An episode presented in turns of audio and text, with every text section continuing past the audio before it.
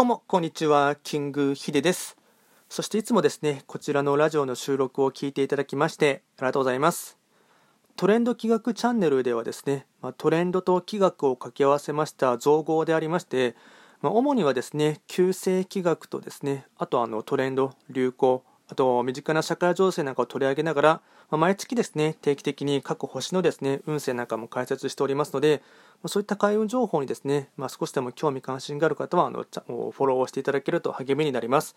で今回話をしていきたいテーマといたしましては、まあ、気学はですね、まあ、あの日常生活で使う、まあ、実践のですね、まあのまあ、学びになるかと思いますので、まあ、なん自分自身を知ることがですねすごい大切ということのですねテーマで話をしていきたいかなと思います。あのまあ、旧世紀学ではですね、まあ、各星のですねあの、まあ、生まれ星っていうのがですね自分の生年月日をあの照らし合わせてですね本命星とあと月命星そういったものをつくあの合わせてですね合計9つの星で分けられるんですね、まあ、それであの自分自身のですね、まあ、本命星が分かりますしで本命星とあとですね月命星をですね照らし合わせますと最大吉報っていうのも分かるんですね。で最大吉報とあと傾斜っていうものもありまして、まあ、隠れた才能とかですねもう一つの自分自身のですね、とまあ、大体ですね旧世紀学っていうのはですね本命星がま6割から7割って言われていてですね残りの3割から4割は隠れている部分の傾斜って言われるものがですねありますのでそういったものをですね、まあ、照らし合わせながらですね、まあ、自分自身のですね、まあのま、最大吉報を見つけたりですねで最大吉報が分かりますと、ま、自分にとってのですね、ま、幸せへの最短の距離というものが最大吉報になりますので、ま、ラッキーカラーですとかあとご自身にとってのラッキーフードとかですねそういったものも分かりますしあともっと言ってしまいますとですねあと自分自身にとってのですね、まあ、向いている職業とかですねあと、うんまあ、向いているあの、まあうん、職業だと属性とかもありますので、まあ、そういうものをですね、まあ、考慮しながらですね、まあ、自分自身というものをですねよりあの、まあ、俯瞰してですね、まあ、客観的に見ることができますので、まあ、それでですね、まあのまあ、より、うんまあ、開運というかですね人生をいい方向に開かせるためにですね活用しながらやっていくということが大切になってくるんですね。でやはりその、まあ、昔の人の知恵というかですね、まあ、偉大なところもありますしあとあの、まあ、哲学者で有名な確か名前ソクラテスだったと思いますが、まあ、汝自身を知れっていうですねまあ、自分自身をですね、まあ、深く知ることがですね、そのまあ、成功への道というかですね、まあ、成功っていうとですね、なんていうかね、まあ、ちょっと安易な、うんまあ、言葉に聞こえてしまうかと思いますし、まあ、ちょっとですね、そういったの成功哲学とかですね、あのそういったものを、まあ、自己啓発系っていう言葉にですね、若干嫌悪感を抱いている方もいらっしゃると思いますので、まあ、なかなかそれをですね、うんまあ、大々的ににですね、まあ、言葉にするのはですね、あのまあ、ちょっと今回は控えますが、ただ自分自身のですね、まあ、の達成したいこととかですね目標ですとかあとはあの、まあ、自分自身がよりその、まあまあ、あるがままというかですね自然な形であの、ま、より生き生きとですね生きていくためのですね生き方とかですねあと方法っていうのはですねあの自分自身をしっかりと、ま、俯瞰してですね見るとですね見えてくるものっていうのものがありますのでもうそういったものの道筋とのですね一つの方法として、まあ、気学っていうのはですねかなり有効的に活用できますので。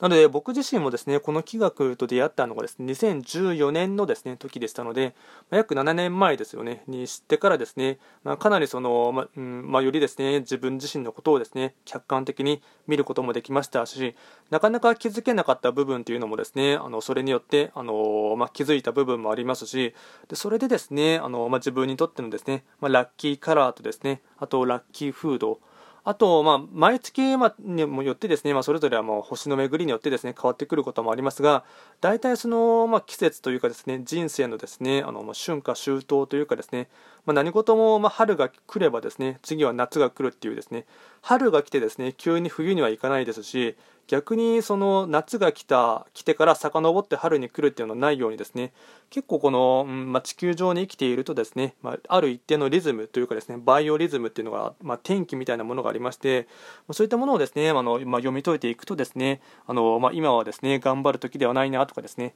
まあ、今はもっとですね頑張った方がいいかなっていうですねそういったあの、まあ、時読みというかですね、まあ、時間を、まあ、時間のサイクルをですね読み解く読み解くことができますので、まあ、そういったふうにですねうんまあ陰と陽、まあ、全てはですね陰陽の法則っていうふうに言われますが、まあ、あの畑のですね、うんまあ、農作物を育てるような感じでですね春の時にはしっかりと種をまいてですねで夏にはしっかりと、まああの、雑草を抜いたりしてですね畑を耕したりしてですねで秋の時には収穫の時でもちろん水やりもしないといけないですし肥料をまいたりしてですねあの作物をですね、まあ、育てないといけないというのもありますしで収穫をした後にはですね、まあ、しっかりと冬の時にはですねあの、まあ、田んぼを休めるというかですね大地を休めてあげてですね、まあ、需要の時っていうのも大切になってくるので、まあ、やっぱりですねその人間はですね、まあ、ずっと年がら年中働いてばかりではダメだと思いますししっかりと休息するする時があってですねしっかりと休息をした上でまた活発的に動くことができると思いますのでそういったふうにですね自分自身のですね、まあ、人生の、うんまあ、人生のサイクルというかですね